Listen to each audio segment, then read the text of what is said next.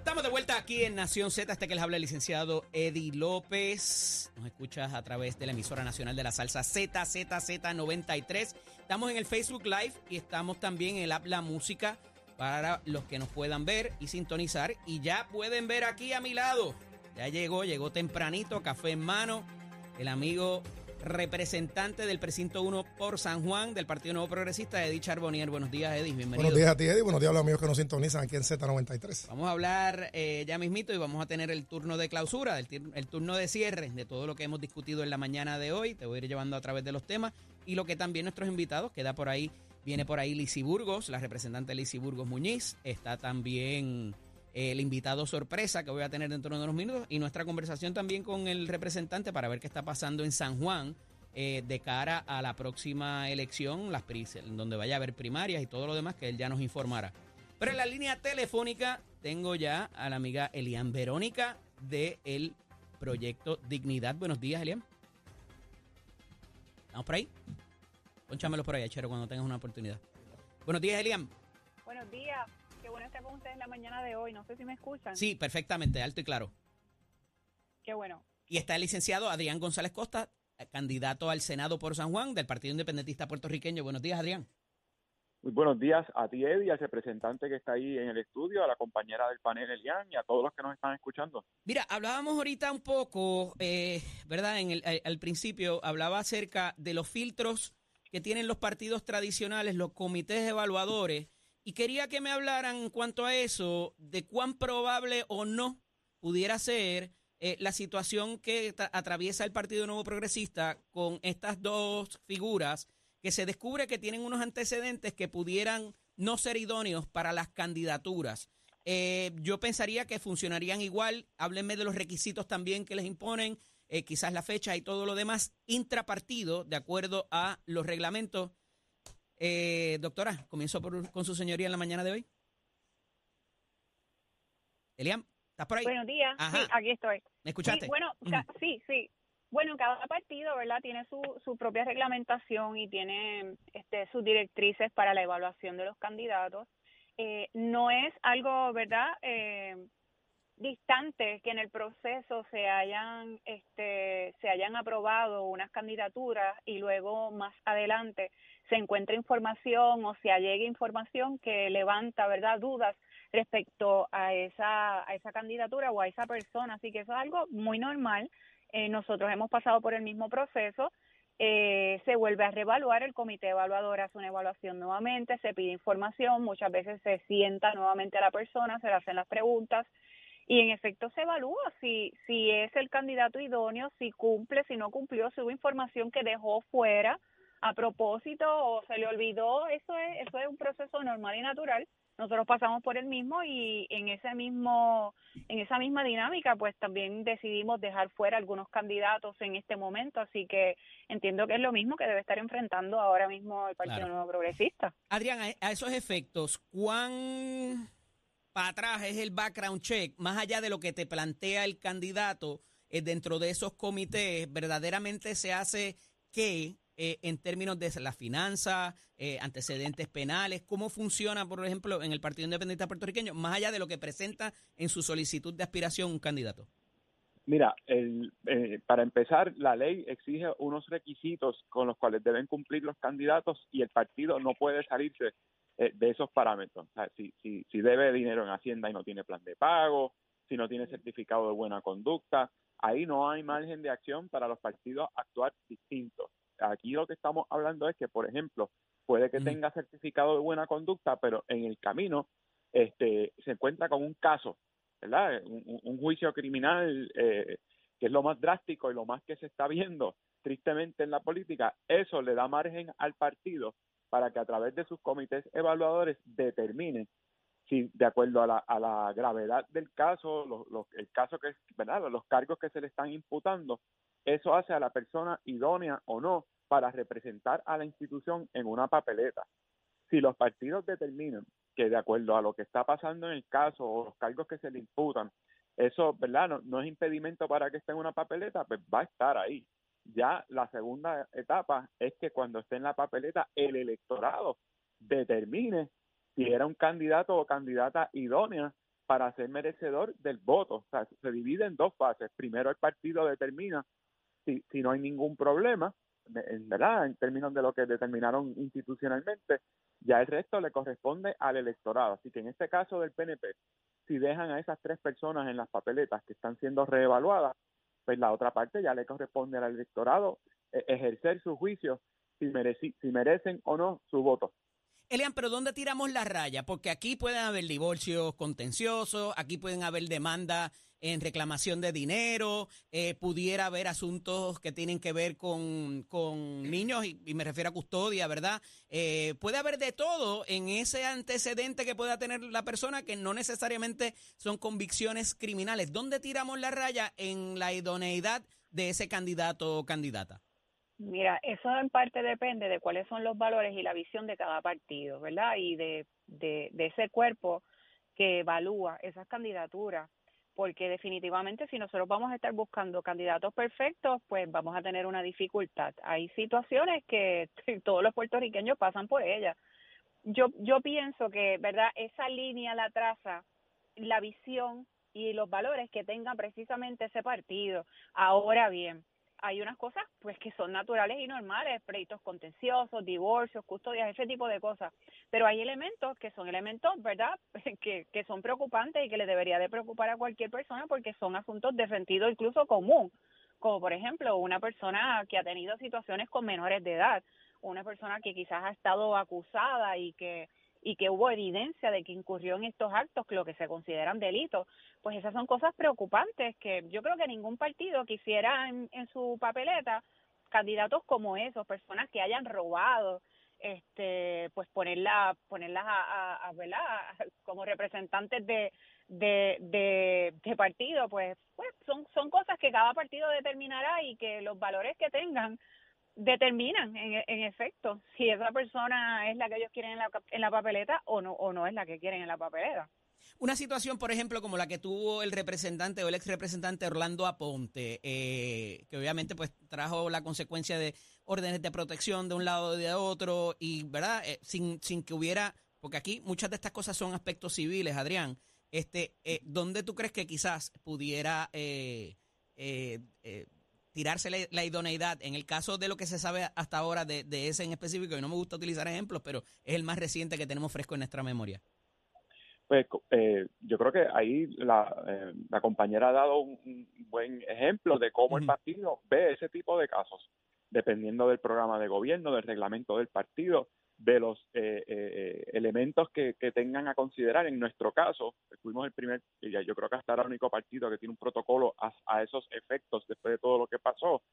Ciertamente, una persona que se encuentra atravesando por un proceso como ese, eh, el protocolo determina que pudiera estar en peligro su candidatura o incluso puede ser removido de una candidatura y ese es un gran ejemplo de cómo algo que no contempla la ley pudiera ser aplicado por el partido y, si es miembro del partido conoce y se compromete a cumplir con ese protocolo. Así que no es de, no, no, no tomaría por sorpresa a un candidato que, por ejemplo, ya esté eh, certificado por la comisión, pero si de momento se encuentra con una orden de protección, se activa el protocolo y puede y una de las acciones que dice el protocolo es que pudiera ser eh, removido de una papeleta, de la presidencia de un comité, eh, o que ocupa un puesto en una legislatura municipal o portavoz en, el Senado o portavoz en la Cámara. Eso está por escrito, los, los militantes del partido lo conocen y, y, saben que esa puede ser una de las consecuencias, como por ejemplo pudiera ser el caso también de un abogado desaforado porque se quedó dinero con un cliente, de un cliente. Hay, hemos tenido muchos candidatos que han eh, eh, tenido problemas en su profesión, pero caramba, candidato que, que se quedó con dinero de un cliente no es una persona idónea para aspirar a un puesto público, porque si hizo eso en su profesión, en el ámbito privado, ¿qué se pudiera esperar de lo que pudiera hacer en, en, en un puesto que, con poder, con poder. público y con poder? Así que eh, eh, se debe ver caso a caso y, y ahí cuando hablamos de idoneidad es precisamente eso y que tampoco sea una carga, porque por ejemplo un representante de distrito que tiene que estar dando constantemente explicaciones y atendiendo unos asuntos personales tan complicados, pues tampoco va a ejercer bien su cargo por el tiempo que le va a dedicar a, defenderse en los tribunales o en los foros que sean. Digo, y obviamente parto de la premisa de que salga bien del proceso, o sea, eh, pero obviamente con todo lo que trascendió y que todo el mundo se enteró de las órdenes de protección y todo lo demás, obviamente la, la premisa estaría basada en que todo saliera bien para él, ¿no? Eh, pero nada, no me gusta utilizar esos ejemplos. Debemos invertir, Eliam, quizás el embudo eh, y, que, y ser más restrictivos en el partido versus lo que te pide la comisión. Yo pienso que ya eso ya eso ocurre, por lo menos en Yo pienso que por lo menos ya en Proyecto Dignidad e, eso, ¿verdad? Se, se ha trabajado en esa dirección. Hay unos requisitos guías, ¿verdad? Más estrictos que, los que tiene la comisión. Sí, pero eh, cada cada cuerpo rector, ¿verdad? Tiene tiene por escrito cuáles son los elementos que evalúa. Yo yo pienso que hay que tener cuidado porque, como te dije al principio, tampoco podemos ser tan y tan restrictivos de manera tal que, que entonces va a ser imposible reclutar candidatos. O sea, aquí somos seres humanos y, como dije al principio, pasamos y enfrentamos por diferentes situaciones. Así que yo no, yo, a mí no me parece que restringir, ¿verdad? Aún más las cosas, este, sea necesariamente efectivo. Yo creo que hay unos parámetros básicos, mínimos, incluso hasta de sentido común, que, que deben de regir estos procesos de evaluación.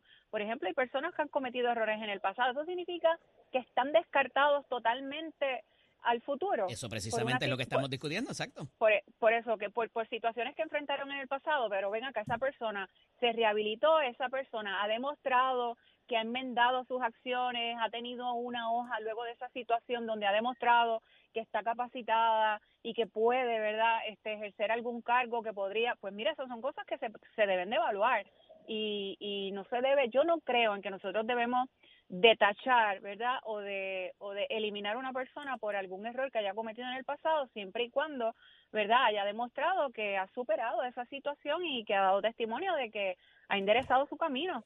Mira, hablando de los requisitos, otro asunto que trasciende en la mañana de hoy tiene que ver con la demanda que pone el Partido Popular o miembros del Partido Popular aspirantes eh, para con el Movimiento Victoria Ciudadana y Proyecto Dignidad. Y esto tiene que ver un poco con lo legal, lo discutí ahorita inclusive con Leo, eh, de el, emplazamiento, que es lo que comenzaría como tal eh, el, proceso, el procedimiento civil que se verá en el tribunal de manera expedita. Pero parecería que tanto los miembros de Proyecto Dignidad como de Movimiento Victoria Ciudadana este, están huyendo al emplazamiento. Eh, eh, Adrián, ¿qué procede aquí en términos de lo civil? De verdad, sabemos que no estamos litigando ese tiempo, pero eh, decía yo ahorita que eh, inclusive se le pudieran imputar los gastos de, del mecanismo que se utilice para finalmente conseguir ese conocimiento que necesita el tribunal para poder entender en el pleito. Sí, definitivamente, para que el tribunal adquiera jurisdicción sobre esas personas tienen que ser emplazados. Pero recordemos que aquí se trata de un procedimiento extraordinario y distinto a una demanda ordinaria, que hay mucho tiempo para emplazar a, los demandados. Cuando decimos mucho tiempo, son cerca de cuatro meses.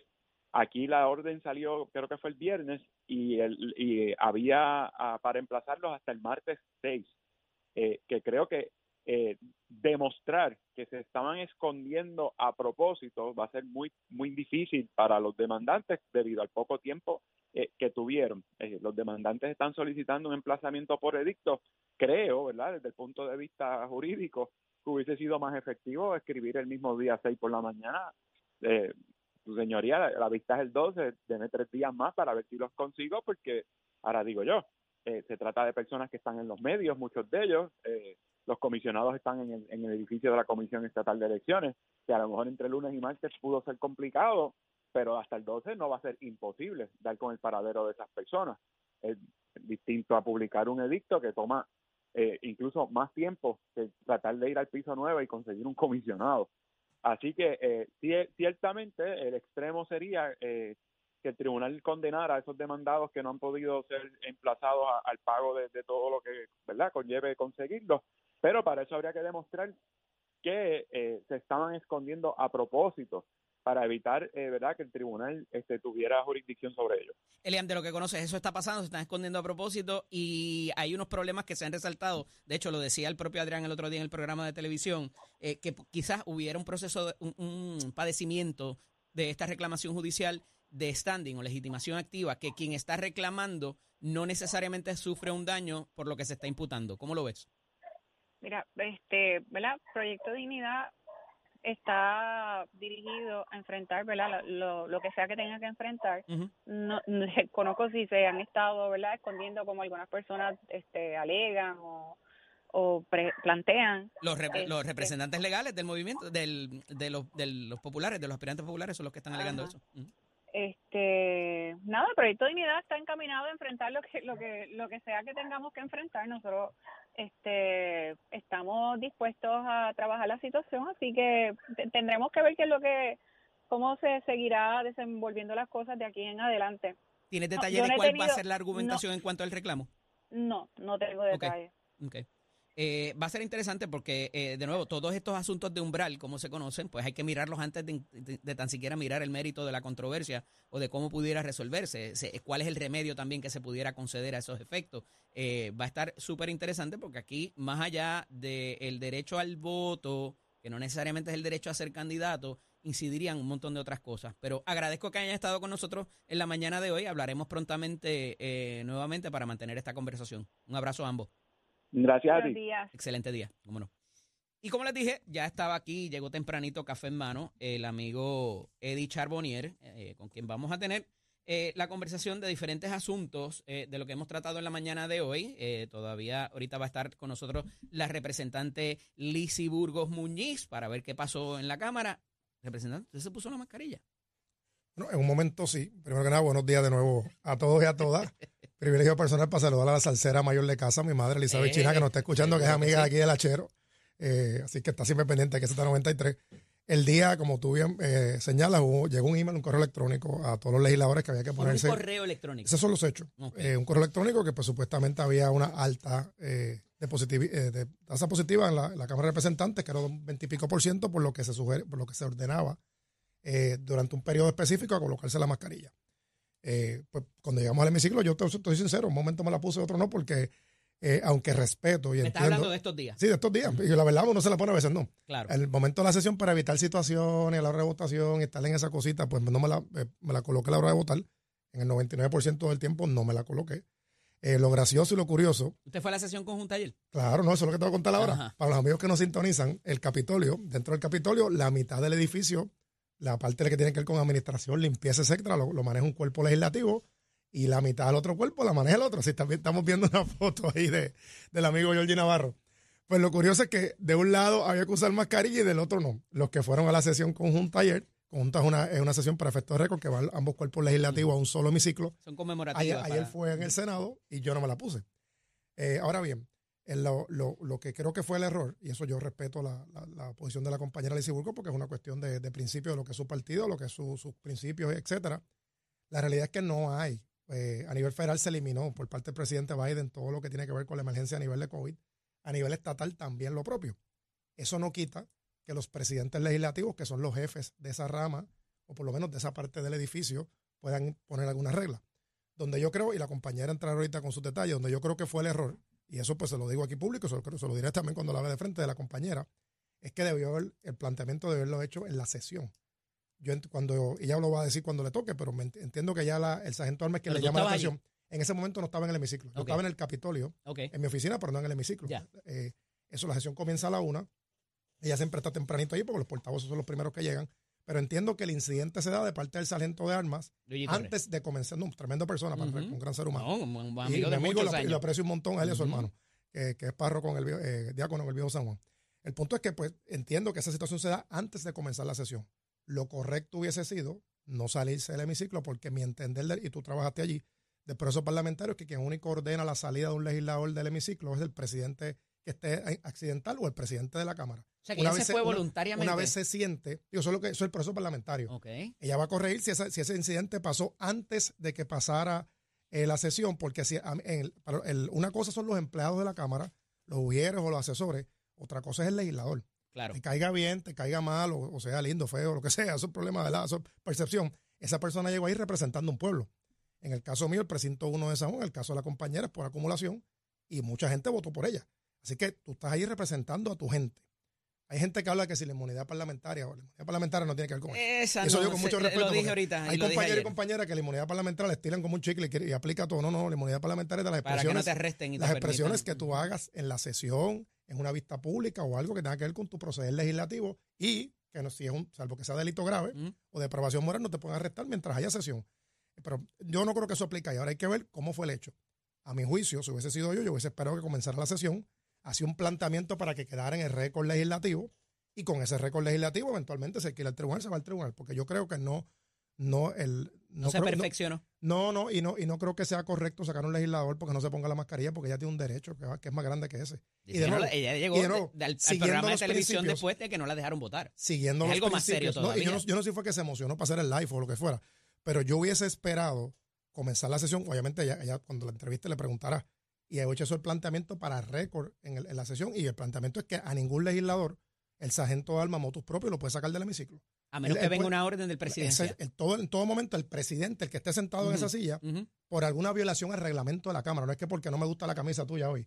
Vaya, oye, Eddie tiene camisas bien de muchos colores. y Hoy, eso. hoy es Y aquí de tenemos camisa. cámara. Hoy es viernes Así de que, camisa pero, por eso. Eso es así. Yo no puedo presidir y decir, no me gusta tu camisa, salte del Está más hemiciclo. bonita no. que la de Carmelo. by the Ah, way. estipulado. No, si fuera Carmelo, yo lo saco del hemiciclo. Saludos a Carmelo. Lo saco de esa camisa que se Vamos pone a continuar esta conversación y quiero que me hables ahorita también eh, del asunto del aumento a los jueces, que ahora parece que hay una pildorita por ahí que incluye ustedes los legisladores y otros funcionarios también, pero hablamos de eso ya mismo. Claro.